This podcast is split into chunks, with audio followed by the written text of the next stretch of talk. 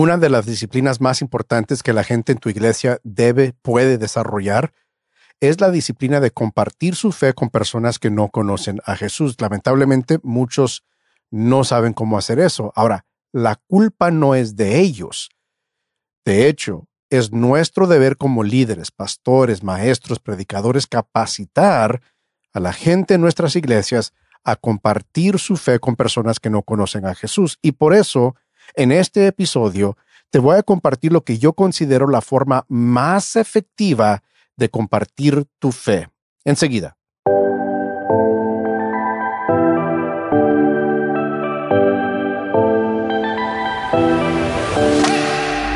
Bienvenido a Capacitados con el doctor Mario Escobedo, el podcast diseñado para capacitarte como un discípulo que avanza la misión que Jesús inició. En cada episodio, el Dr. Escobedo comparte verdades prácticas y arraigadas en la Biblia. Aprenderás a aplicar estas verdades para seguir creciendo como un discípulo de Jesús. Así que prepárate para recibir una palabra que te capacitará. Y ahora con ustedes, el anfitrión de Capacitados, el Dr. Mario Escobedo.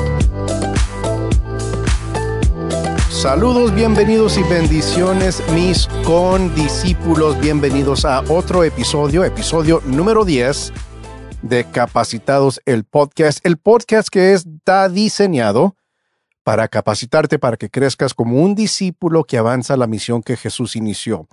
Y para mí realmente es un privilegio poder compartirte estas capacitaciones. Yo siento que este es el llamado que Dios ha puesto en mi vida capacitar a otros, a ustedes los que, los que capacitan.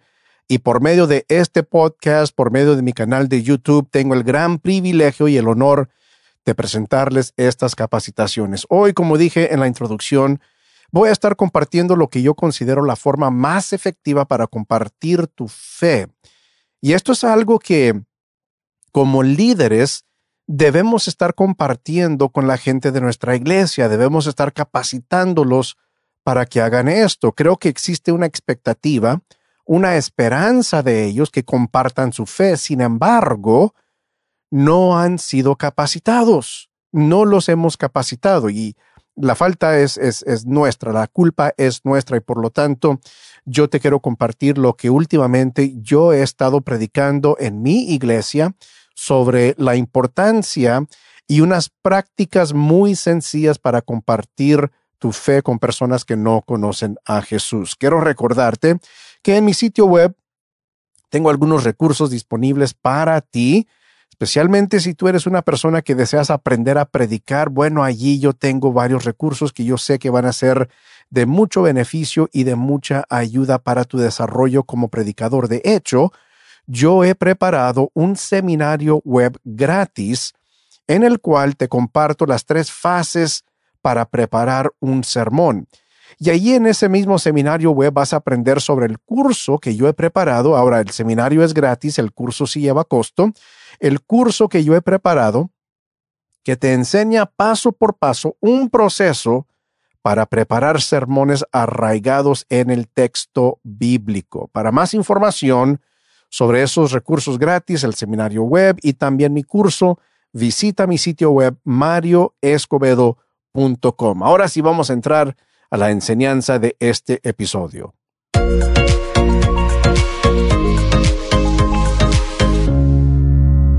Actualmente estoy desarrollando una serie de sermones en mi iglesia. He titulado la serie Crecimiento sin Límites y el subtítulo es Las cuatro disciplinas de discipulado para un crecimiento ilimitado.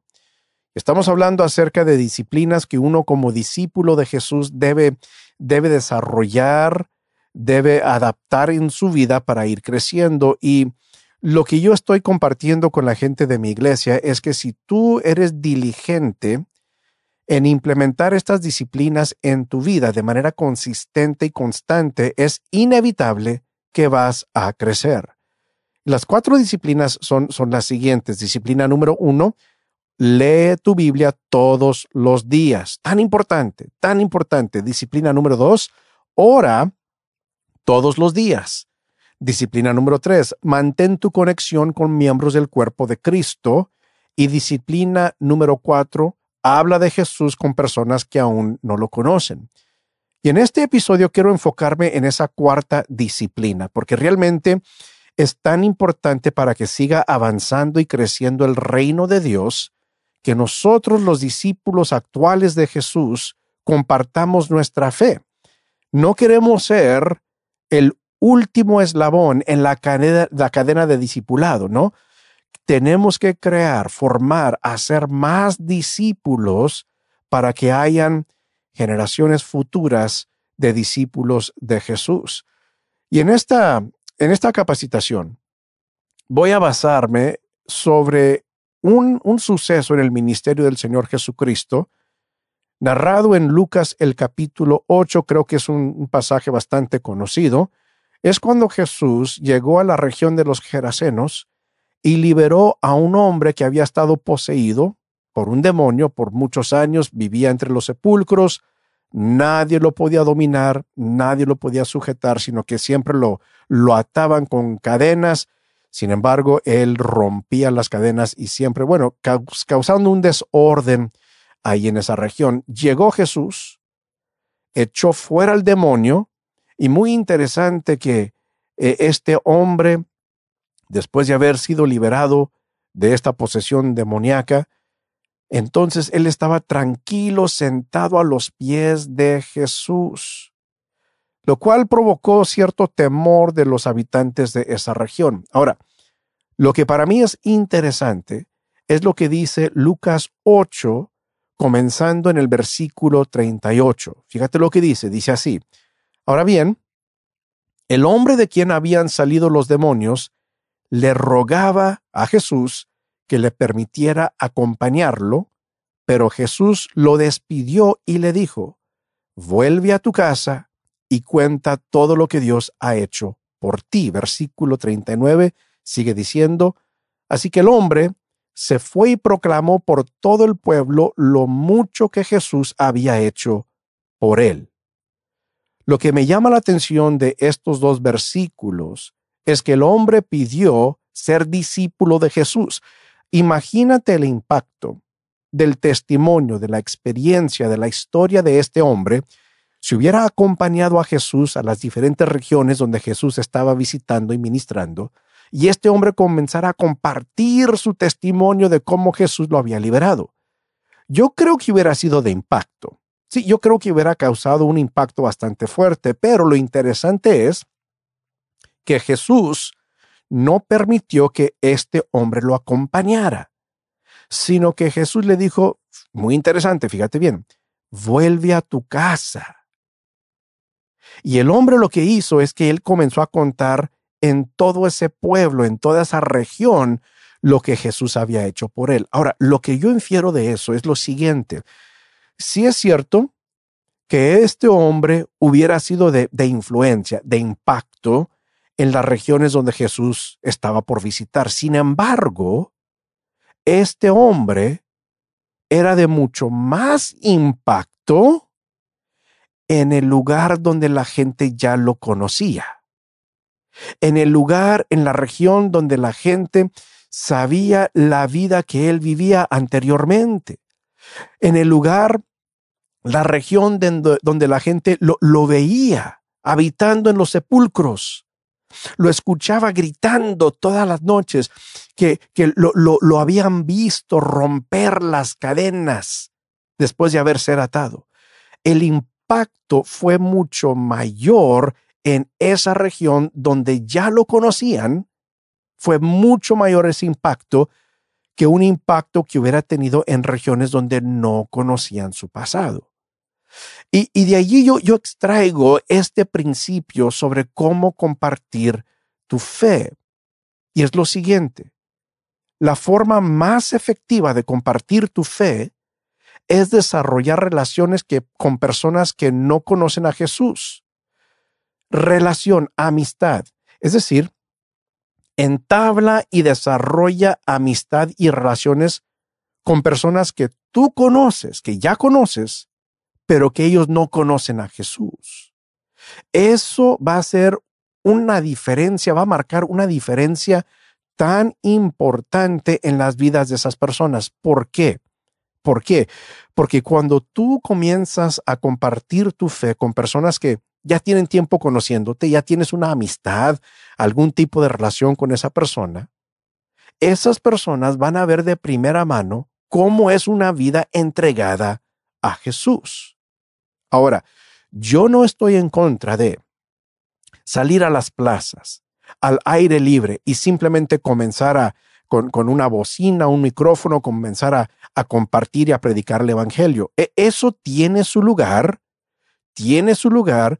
Hay personas que Dios ha escogido ha dotado con ese don de salir a lugares públicos y así compartir el mensaje de Jesús. Eh, no lo niego y no estoy en contra de eso, tiene su lugar.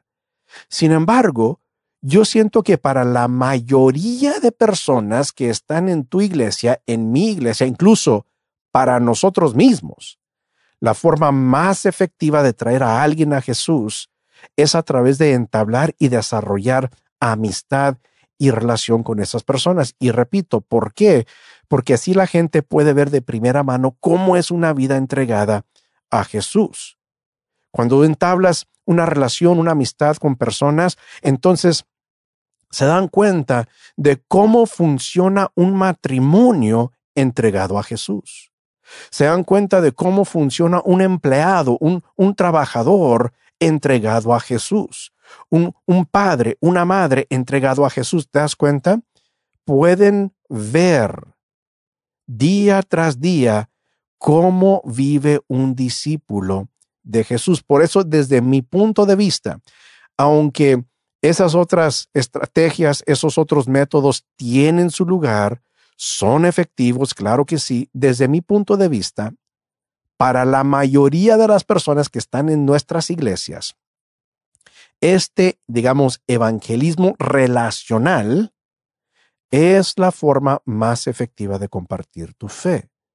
Ahora, lo, que es importante aquí es, como dije al inicio, es que hay que capacitar a la gente en nuestras iglesias sobre cómo llevar a cabo este tipo de evangelismo relacional. Relacional, perdón. Entonces, lo, que quiero compartirte son, son algunas prácticas muy sencillas para hablar de Jesús con amigos que aún no lo conocen. Cómo desarrollar esa relación, esa amistad y entonces compartir tu fe a través de este método. Ahora, esto, antes de, cualquier práctica que te voy a compartir, te voy a decir algo que es, debe ser obvio, ¿no? Ya debemos saber esto. Tú como líder como pastor, como predicador, tienes que modelar estas prácticas y no solamente enseñar estas prácticas. Es decir, la gente en tu iglesia tiene que ver que tú estás haciendo esto, que tú estás llevando a cabo estas prácticas y que no solamente les estás enseñando la teoría, sino que tú vas a, compartirles de tus propias experiencias, de compartir tu fe con personas que no conocen a Jesús. Entonces, antes de entrar a cualquier práctica, sí, claro, debes enseñar y capacitar a la gente de tu iglesia con estas prácticas que te voy a compartir. Sin embargo, antes que todo eso, tú mismo, yo mismo incluso, debemos estar aplicando estas prácticas nosotros mismos para así ser el ejemplo, modelar a aquellos que Dios ha puesto bajo nuestro cargo, nuestro liderazgo espiritual, modelarles cómo llevar a cabo este tipo de evangelismo. Entonces, fíjate, voy a compartirte cuatro prácticas sencillas sobre cómo desarrollar amistad, entablar amistad con personas que no conocen a Jesús con el fin de presentarles el mensaje de Jesús. Práctica número uno. Y esto, esta es la base realmente de este tipo de evangelismo. Práctica número uno es, es lo siguiente. Pasa tiempo con ellos sin ninguna agenda. Simplemente desarrolla una amistad. Yo sé que en tu corazón y en tu mente tú estás pensando, bueno, lo, quiero traer a Jesús, lo quiero traer a Jesús, está bien, pero este tipo de evangelismo la base es amistad, relación, crear confianza, que esa persona te tenga confianza para que en el momento adecuado e indicado por el Espíritu Santo, tú les puedas compartir el mensaje de Jesús y ellos, por la confianza que han desarrollado, van a ser más abiertos y receptivos a escuchar lo que tú les vas a compartir. Déjame compartirte unos ejemplos de, de, mis, mis experiencias personales. Yo tengo un vecino que vive allí, aquí enseguida de mí, la casa que está enseguida de, de, la nuestra. Y yo me acuerdo en un entonces que yo estaba orándole al Señor, Señor, pon a alguien en mi corazón. ¿A quién quieres que yo le ministre? ¿A, ¿A, quién quieres que yo le comience a compartir el mensaje de Jesús? Y en mi mente, pues yo comencé a hacer así como una lista mental de diferentes personas que yo conocía. Y de repente pasó el, el, nombre de mi vecino. Le voy a decir Juan, no se llama Juan, pero le voy a decir Juan. Pasó su nombre por mi, por mi mente. Ahora, lo que debes saber de Juan, mi vecino, es que él es de la India. Él y su, su familia son de la India y ellos son hindú. Y entonces en ese momento cuando yo estaba orando y pasó por mi mente el nombre de Juan, mi vecino, yo, yo pensé así de repente, ah, no, es que él es hindú. Y lo cancelé, lo removí de la lista.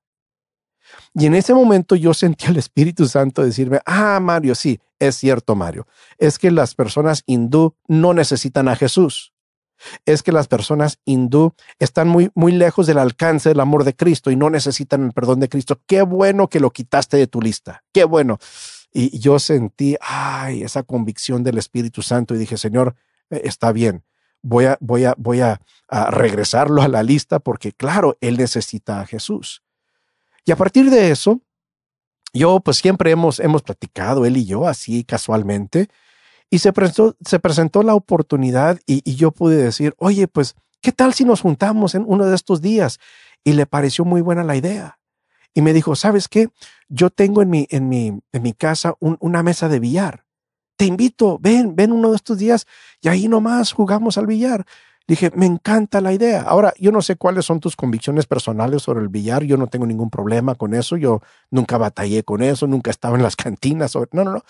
Y entonces yo, yo acepté la invitación y de hecho, un domingo después del servicio llegué a la casa, aquí cenamos, aquí en mi casa, y después le dije a mi esposa, voy a ir a jugar con mi vecino, ¿sí? Y salí a jugar con mi vecino, fui a la casa de él, y ahí estuvimos por un par de horas. Y, y no, no fue con una agenda. Yo no me fui preparado con una lista de versículos bíblicos para compartirle. Yo no le saqué la Biblia y comencé a darle bibliazos y comenzar a, a tratar de convencerlo de, de los errores de, de, su religión y cómo él estaba equivocado. No, no, no fue nada, nada, nada de eso. Simplemente fue una oportunidad para entablar y desarrollar amistad. Y yo sé algunos estarán pensando, Ay, no, no, es que cada vez tienes que presentar el Evangelio. Yo me he dado cuenta en mi propia experiencia que si esa es la, la, la única conversación que tú tienes con amigos, vecinos, compañeros del trabajo, los alejas. Ya no quieren platicar contigo porque dicen, es que no habla de nada más que Jesús. Y, y a veces que uno lo, lo, toma bien, ¿no? Lo toma como un cumplido, pero lo que no entiendes es que estás alejando a esas personas y no estás dando oportunidad para entonces compartirles el mensaje del Evangelio. Entonces, para mí, esta cita que yo tuve con, con mi vecino fue simplemente para, para ser su amigo. Sí, no fue para, para eh, darle bibliazos, orar por él, voy a ungir tu casa y no, no, no, no. Fue simplemente para ser su amigo. Ninguna agenda, simplemente ser su amigo. En otra ocasión, mi vecino, vamos a decirle Juan, y el que está enseguida de la casa de Juan, vamos a decirle Andrés, sí, Juan y Andrés. Ellos estaban afuera ahí en la casa de Andrés, ahí sentados, estaban sus hijos jugando ahí enfrente, ellos tienen hijos chiquitos, y yo llegué a la casa y le dije a mi esposa, oye, ¿me das permiso de ir a jugar con mis amigos, con, con, mis vecinos? Y me dio permiso, gracias a Dios. Y yo salí y nada más estuve allí con ellos, ahí nos sentamos, una tarde muy fresca, muy bonita, y simplemente a platicar con ellos. Simplemente a platicar, a pasar tiempo con ellos, entablar amistad, desarrollar amistad. Ellos saben que yo soy pastor, saben que yo soy cristiano, soy discípulo de Jesús, pero yo, yo no tuve que presentarles a garrotazos el mensaje de Jesús. El propósito simplemente fue amistad.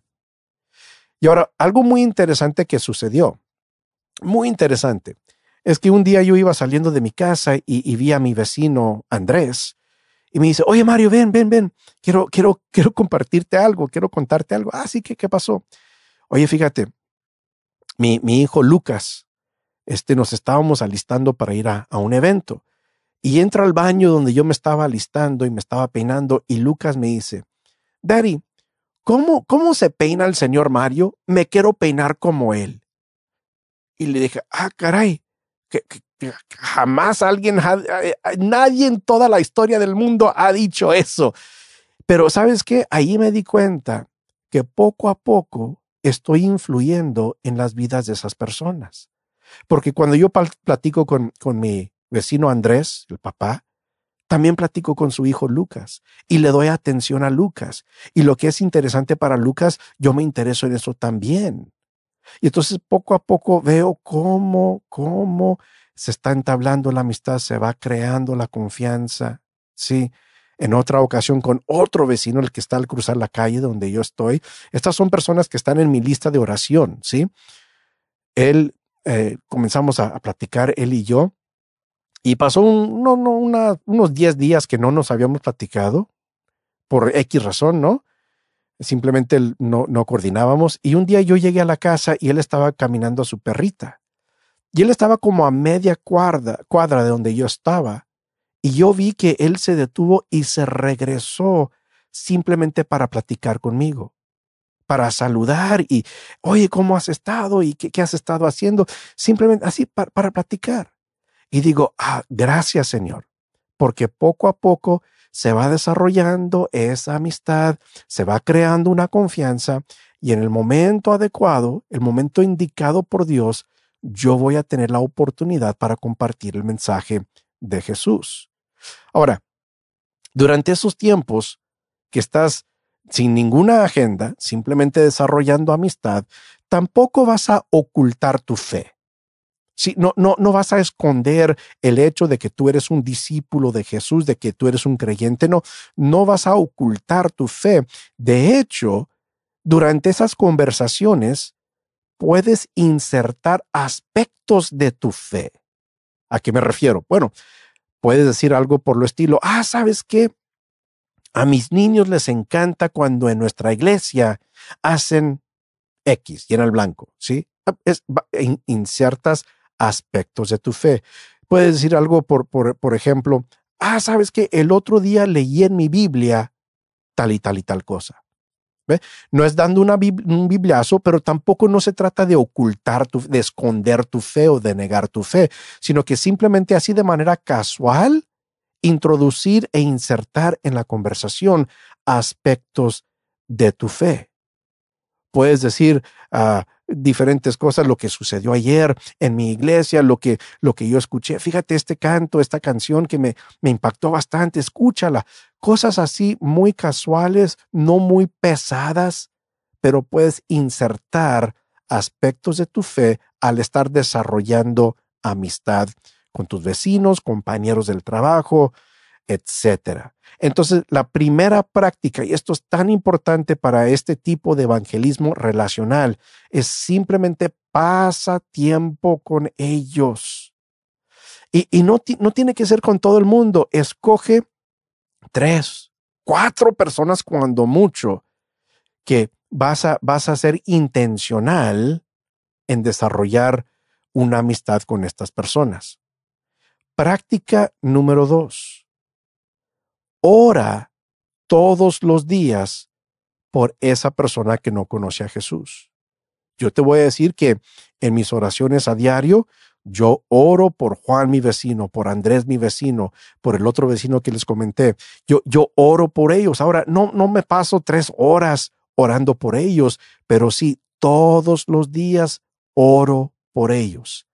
Y sabes, esto es interesante. Vamos a ligar esta segunda práctica con la primera que cuando tú tomas tiempo para entablar amistad, desarrollar esa relación con ellos, es inevitable que te van a compartir cosas de su vida. Ya, cuando se va creando esa confianza, te van a compartir detalles de su vida, dificultades, logros, sí, éxitos, problemas que están teniendo. Y lo, lo que puedes hacer es que te están dando material que tú entonces le vas a llevar al Señor en oración. Señor, el otro día Juan me comentó que en un par de días le van a hacer una, un examen.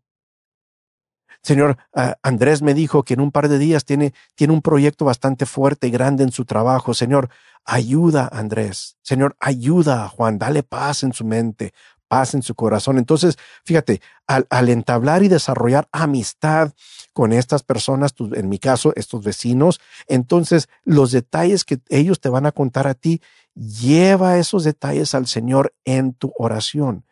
Y sabes, e, esto es tan, tan, tan importante, porque en ese momento cuando te van a compartir detalles de su situación, algo que puedes hacer nuevamente, no ocultar tu fe, sino que insertar aspectos de tu fe en esas conversaciones. Diles, ¿sabes qué? Voy a orar por ti. Y nada, nada más eso, nada más eso. Voy a orar por ti. Y después, ya después de que sucedió la situación, el examen, el proyecto, etcétera, regresa con ellos y pregúntales cómo les fue y diles, ¿sabes qué? Oré por ti. Estuve orando por ti. Esto me ha sucedido no solamente con mis vecinos, pero ah, últimamente yo he estado yendo, al, gimnasio, a un gimnasio donde eh, enseñan artes marciales. Sí, estoy aprendiendo. Eh, yo soy muy bueno en ser golpeado, estoy aprendiendo a golpear, todavía no, no domino eso, pero lo que, lo que me ha pasado es que así, igual, lo mismo, desarrollar amistad, entablar amistad con los que van al gimnasio, los que los veo seguido, y, me acuerdo que un, joven, vamos a llamarlo Ricardo, vamos a decir que se llama Ricardo, así de la nada, después de unas semanas de yo hablar, platicar con él, y él es, mucho más joven que yo, así de la nada, lo saludé, hola Ricardo, ¿cómo estás? Y así, sin ningún preludio, de repente me dijo, sabes que mañana tengo corte, tengo que ir a la corte por un delito que cometí hace cinco años. Así, o sea, ese fue su saludo. Y, y en ese momento yo le dije, Ricardo, voy a orar por ti. Y eso fue todo lo que le dije. Pero fíjate, fíjate cómo no me lo dijo el primer día que nos conocimos, ni la segunda semana que nos conocimos. Se tardó un tiempo en que yo platicara con él, se desarrollara la amistad y entonces él, de la, sin, sin yo preguntarle nada, sin yo provocar nada, él me compartió un detalle de su vida, algo por lo cual él estaba pasando y, y se me abrió la oportunidad de decir, voy a orar por ti. A la próxima semana, cuando lo vi de nuevo en el gimnasio, le dije, oré por ti, Ricardo. ¿Cuál fue el resultado? ¿Qué pasó? ¿Cómo, cómo, cómo salió el, asunto? Y ahí me comenzó a compartir un poquito. Pero fíjate, vas entablando, desarrollando amistad y relación con, con estas personas que no conocen a Jesús. Les puedes decir ya cuando se abran contigo, te comparten un detalle, un problema que están pasando, diles en ese mismo momento, diles, voy a orar por ti. Y después, definitivamente, ora por ellos y después diles, oré por ti. ¿Cuál fue el resultado? ¿Qué pasó? Y esto, esto está tan bonito y de hecho lo que yo estoy esperando ahí en el gimnasio, porque ya son como tres o cuatro compañeros ahí del gimnasio que yo les he dicho, voy a orar por ti. Yo estoy esperando el día ya cuando haya suficiente confianza, que me tengan suficiente confianza, yo estoy esperando el día, eh, estoy, estoy ya analizando para ver cuándo lo puedo ah, llevar a cabo, que en ese momento que me compartan algo, yo les pueda decir, oye, ¿sabes qué? Vamos a salirnos aquí afuera al gimnasio para llorar por ti en este mismo momento. O sea, estoy preparando el camino para eso. Se toma tiempo. Es, es un proceso y se toma tiempo. Pero tan importante orar por esas personas que Dios pone en tu corazón, orar por ellos todos los días. Y lo que sucede es que cuando oras por estas personas todos los días, vas a sentir más una carga por esa persona. No puedes orar por alguien todos los días y, que no crezca esa carga en tu corazón por su alma. Vas a sentir más el peso de su alma y su destino eterno entre más horas por esa persona. Y más que eso, ¿sabes qué? Dios en tu tiempo de oración te va a dar dirección específica para esa persona. Yo he sentido que Dios me ha dicho, oye, con, tu vecino Juan, que es hindú, mira, háblale de esta manera. Con tu vecino Andrés, que, que tiene trasfondo católico, háblale de esta manera. Con los del gimnasio, háblales de esta manera. Fíjate, en el tiempo de oración, no solamente vas a orarle al Señor, Señor, fíjate, te entrego a Ricardo, a, a Juan, a Andrés, sino que también el Señor te va a dar a ti dirección sobre cómo ministrarles a estas personas. Por eso, por eso es tan importante, tan importante que ores todos los días por esas personas con las cuales estás entablando esta amistad, esta relación.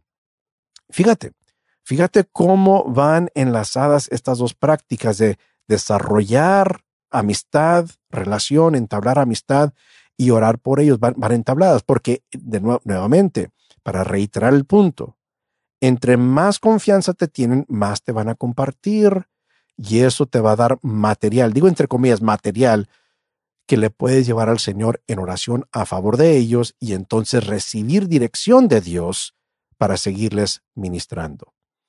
Ahora, práctica número tres. Esto, esto es un poco diferente, pero tiene que ver mucho con la amistad. De hecho, las prácticas tres y cuatro tienen que ver mucho con, con lo que es entablar amistad. Fíjate bien, la práctica número tres es comparte tus luchas e inquietudes, incluso tus luchas e inquietudes espirituales. Ahora, tal vez algunos no estén de acuerdo con esto, pero escúchame nada más.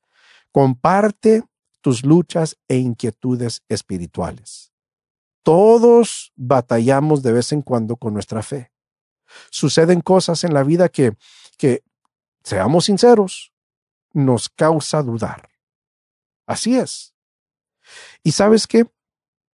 La gente que no conoce a Jesús tienen que saber que nosotros los cristianos sabemos que no somos perfectos. Fíjate bien, ellos saben, ellos están muy conscientes de que nosotros no somos perfectos. Pero lo que quieren saber es si nosotros sabemos que no somos perfectos.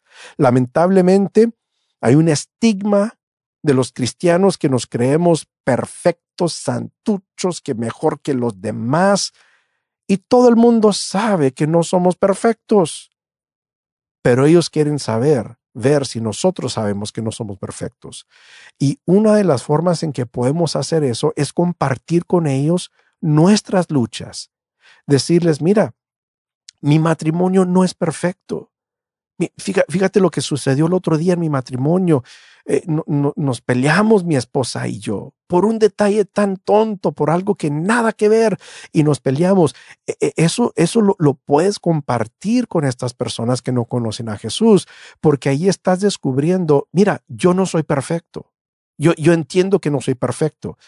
Y aparte de eso, esa es la dinámica de una amistad. En una amistad no puedes esperar que solamente la otra persona te comparta detalles y dificultades de su vida y tú no le compartas nada. Esa no es una amistad, no es una amistad. Más bien eres un mentor, un consejero. Y eso tiene su lugar, pero no en este tipo de evangelismo. Entonces, cuando tú comienzas a compartir tus luchas, tus, tus batallas, tus inquietudes con esa persona, hazlo con sabiduría, por supuesto, pero ellos van a ver, ah, caray, este no es perfecto y reconoce que no es perfecto. Eh, sabe que no es perfecto. Y fíjate lo, que también sucede. Es que ellos van a ver cómo es que un discípulo, un creyente, reacciona frente a, frente a situaciones difíciles. Que tú le vas a compartir, mi esposa y yo, ay, tuvimos un pleito, pero tremendo, sobre una cosa tonta, pero fíjate lo que sucedió. Después nos reconciliamos, nos dijimos, nos pedimos perdón el uno al otro, nunca nos faltamos el respeto porque sabes que en la Biblia nos enseña, etcétera, etcétera, que debemos honrarnos el uno al otro. Sabes que la Biblia nos enseña que no debemos dejar que se ponga el sol sobre nuestro enojo. Entonces ellos van a ver, ah, tienen problemas, pero a la vez van a ver cómo un discípulo de Jesús reacciona, responde y soluciona esas diferentes situaciones difíciles.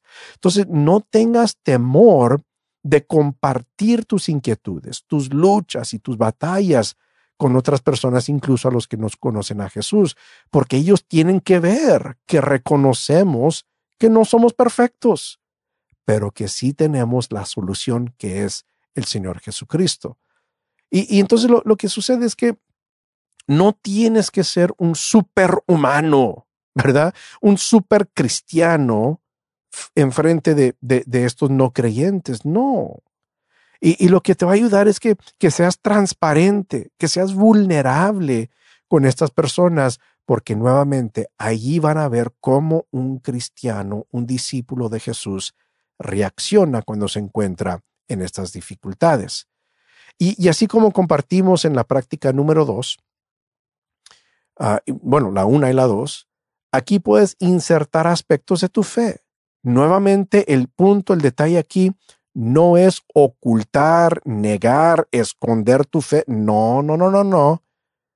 No vas a ocultar nada, vas a insertar aspectos de tu fe. Así como dije, en mi matrimonio tuvimos un pleito, una pelea, pero el Señor nos dice tal y tal cosa y por eso hicimos esto. Aprendimos esto de e, en nuestra iglesia sobre cómo resolver conflictos y por eso lo hicimos de esta manera. Vas a insertar aspectos de tu fe. Dios me ayudó en esta situación. Eh, y bueno, ah, te, das cuenta de, lo que estoy, de lo que estoy diciendo. Vas a insertar aspectos de tu fe, aun cuando estás compartiendo tus luchas y tus dificultades. Práctica número cuatro. Y esta para mí es, bastante, bastante interesante. La práctica número cuatro es, es la siguiente. Sirve y déjate servir. Date cuenta. Cuando estábamos hablando de personas que no conocen a Jesús, estás entablando amistad con ellos, desarrollando relación con ellos, vas a servir a esas personas, pero vas a permitir que ellos te sirvan a ti también, que ellos te ayuden a ti también. Ofrécete para ayudarles en lo que necesiten. Yo me acuerdo cuando mi vecino, el, mismo, la familia hindú, Juan, le pusimos Juan, ¿verdad? Cuando ellos recién llegaron, yo estaba enfrente en, mi casa cortando el pasto y yo veía que, que, el pasto de ellos estaba creciendo bastante largo y no tenían máquina para cortar el pasto. Entonces lo que yo hice es que yo me crucé y comencé a cortarles el pasto. De hecho, lo, dejé el pasto de ellos mejor que el nuestro, ¿sí? Nada más lo hice y, salieron. ¿Y qué, estás haciendo? No, no, no tienes que hacer eso. ¿Cuánto quieres? ¿Cuánto te pagamos? No, no, no, no, no. Les dije, no, no, no, no, no. Somos vecinos. Esto es lo que hacen los vecinos. Los vecinos se ayudan los unos a los otros. Y en muchas ocasiones me ha tocado la oportunidad de servir a mis vecinos, de ayudar a mis vecinos. Pero llega el momento en que tienes que aprender a aceptar ayuda de ellos también.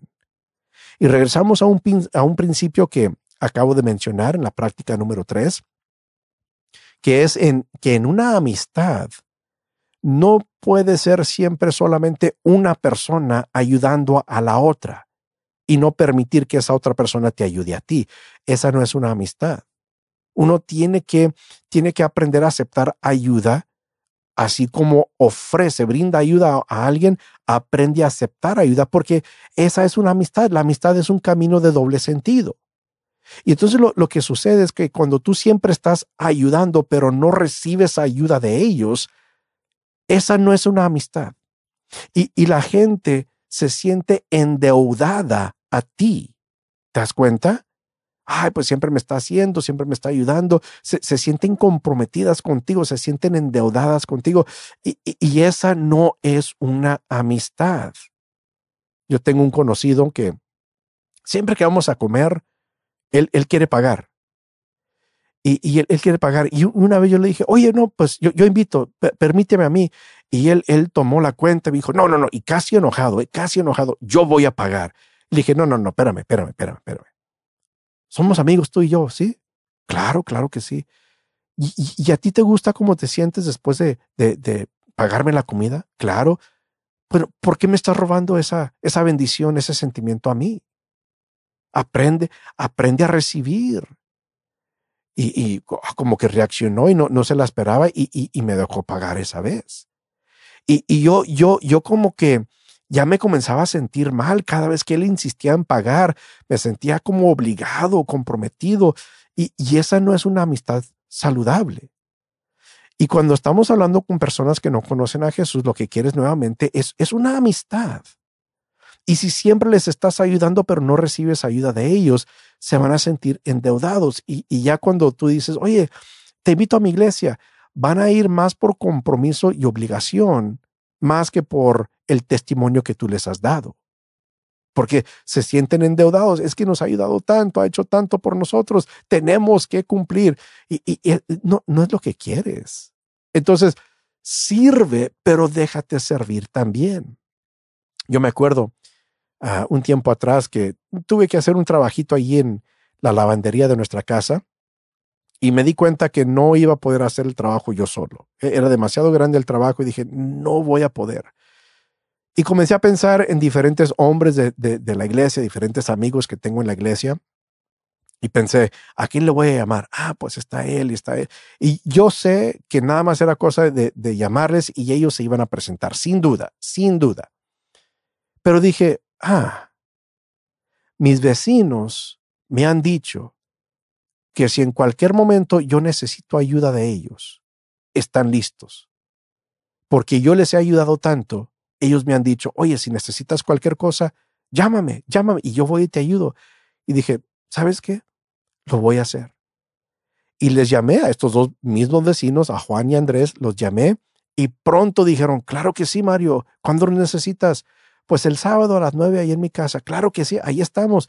Y, y aquí se presentaron y entre los tres hicimos el trabajo en media hora, lo que a mí me hubiera tardado no sé cuánto tiempo, en media hora entre los tres de nosotros hicimos el trabajo.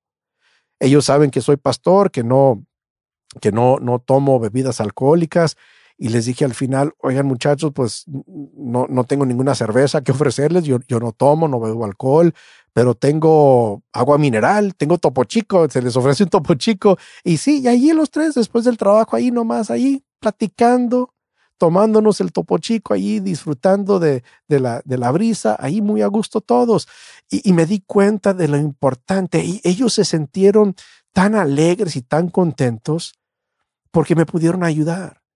Así como yo les había ayudado a ellos en otras ocasiones, ellos se sintieron tan alegres de poder ayudar a un vecino.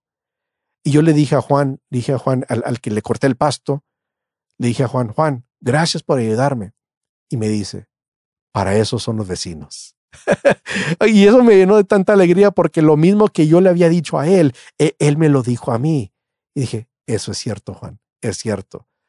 Y a través de eso, poco a poco, poco a poco, yo sé que el Señor está abriendo, está ablandando el corazón para que en el momento adecuado yo les voy a presentar el mensaje de salvación de Jesús. Nuevamente, ellos saben que soy pastor, que soy cristiano, yo no oculto mi fe de nadie para nada, pero ellos saben lo que, que lo que a mí me interesa es es Él, es Juan, es Andrés, es la amistad que podemos entablar entre nosotros. Pero yo sé que el Señor, a través de mis oraciones por ellos, a través de la amistad que estamos entablando, yo sé que el Señor me está abriendo la oportunidad, está preparando la oportunidad para yo entonces compartirles el mensaje de salvación. Desde mi punto de vista, esta forma de evangelismo, el evangelismo relacional, entablar amistad, desarrollar relación con personas que no conocen a Jesús, para mí es la forma más efectiva de compartir tu fe. ¿Y sabes por qué un resultado? Y ya en otro episodio hablaremos de esto. Esa persona que tú traes a los pies de Jesús a través de la amistad, ¿sabes qué? El siguiente paso después de que ellos acepten a Jesús es que tú entonces vas a disipular a esa persona. Ese es el proceso natural. Es el siguiente paso obvio y lógico y natural que después de tú haberles presentado el Evangelio y que aceptan a Jesús en fe, estamos creyendo que van a aceptar a Jesús, entonces lo más natural, lo más lógico es que tú comiences a disipular a esa persona para que crezcan como discípulos de Jesús. Entonces, fíjate bien, desde mi punto de vista, la forma más efectiva de compartir tu fe es entablar relación, entablar amistad y desarrollar amistad y relación con personas que no conocen a Jesús. Y estas cuatro prácticas, las voy a repetir, cuatro prácticas para hacer precisamente eso son pasa tiempo con ellos sin ninguna agenda, simplemente desarrolla la amistad. Número dos, ora todos los días por esa persona. Número tres, comparte tus luchas e inquietudes, de eso se trata una amistad. Y número cuatro, sirve y déjate servir. Ahora, comencé este episodio diciendo, oye, nosotros como líderes tenemos que modelar esto. Y por lo tanto, a mí me encantaría que tú compartieras esta capacitación o, en una, una prédica, en un sermón, estas prácticas sobre cómo compartir tu fe. Si capacita a los que están bajo tu liderazgo, pero lo tienes que hacer, tú, tú lo tienes que estar haciendo. ¿Ves? Mis palabras a mi congregación tienen peso porque saben que yo lo estoy haciendo. No les estoy diciendo que ellos lo hagan y yo mismo no lo estoy haciendo. Ellos se dan cuenta, ah, el pastor nos está diciendo que lo haga porque él lo está haciendo. Nos está compartiendo de su experiencia. Entonces, si lo vas a enseñar, lo tienes que estar haciendo.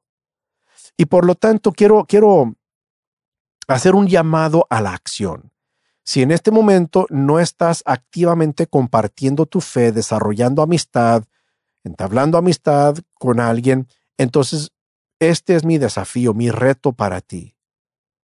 Comienza a orar diariamente por una persona que conoces que no conoce a Jesús un amigo, un, un compañero del trabajo, un vecino, alguien que tú conoces que no conoce a Jesús, desde hoy mismo, hoy comienza a orar por esa persona todos los días. Y si no sabes quién, de repente no se te viene nadie a la mente, entonces que tu primera oración hoy mismo sea, Señor, tú indícame, ilumíname, revélame por quién debo comenzar a orar con quién debo comenzar a entablar una amistad y desarrollar relación con el propósito de presentarles el mensaje de Jesús. Y te lo aseguro que el Señor te lo va a indicar. Porque el Señor te ha colocado, colocado ahí donde estás en este momento. Estás rodeado por personas que no conocen a Jesús. Y estás ahí para hacer luz en esas tinieblas. Entonces, hoy mismo comienza a orar a diario por una persona que tú conoces que no conoce a Jesús. Y, llamado a la acción número dos. Haz solo una cosa este mes para desarrollar esa relación con esa persona. Durante los próximos 30 días, a partir de escuchar este episodio, comienza a hacer una lluvia de ideas sobre qué puedo hacer durante los próximos 30 días. Una cosa nada más para comenzar a entablar una amistad o desarrollar una relación con esa persona que el Señor ha puesto en mi corazón. Si es un vecino, invítalos a una charla ahí en el patio de tu casa. No tiene que ser algo así exagerado. No, no, no. Algo casual, algo que haces con vecinos, algo así sencillo para comenzar a entablar esa amistad y desarrollar esa relación con ellos. Una sola cosa durante estos próximos 30 días que tú puedes hacer para desarrollar esa relación con esa persona. Y tienes que saber que Dios está contigo. Tienes que saber, y yo sé que tú ya lo sabes, que obviamente el Señor quiere que tú traigas más discípulos al reino de Dios. Que el Señor quiere que tú seas parte en avanzar su reino sobre esta tierra, avanzar la misión que Jesús inició. Y una de las formas en que hacemos eso es que hacemos más discípulos. Esta es la voluntad de Dios para nosotros, sus discípulos. Y espero que hagas esto, comienza a orar por alguien, haz una cosa durante los próximos 30 días para, para desarrollar esa amistad con esa persona y vas a ver que a través de eso vas a crecer como discípulo de Jesús. Muy bien, amigos, mis condiscípulos, eso es todo por este episodio. Hay que crecer. Hay que crecer, no hay otra opción. Tenemos que crecer como discípulos de Jesús. Esta misión que Jesús nos encargó es de vital importancia y tenemos que crecer para seguir avanzando esa misión. No olvides pasar por mi sitio web marioescobedo.com para recibir esos recursos gratis y más información sobre cómo tú puedes ser capacitado para crecer como un discípulo que avanza la misión que Jesús inició. Has sido capacitado. Ahora, toma lo que has aprendido y capacita a otros. Hasta la próxima. Que Dios te bendiga. Gracias por sintonizar este episodio de Capacitados con el doctor Mario Escobedo. Nuestra oración es que lo que aprendiste en este episodio te haya animado y desafiado. No olvides suscribirte a este podcast para siempre recibir las nuevas enseñanzas. Además, asegúrate de obtener recursos adicionales en el sitio web del Dr. Escobedo, marioescobedo.com y en su canal de YouTube. Los enlaces de ambos se encuentran en la descripción de este episodio. Nuevamente, gracias y que siga siendo enteramente capacitado.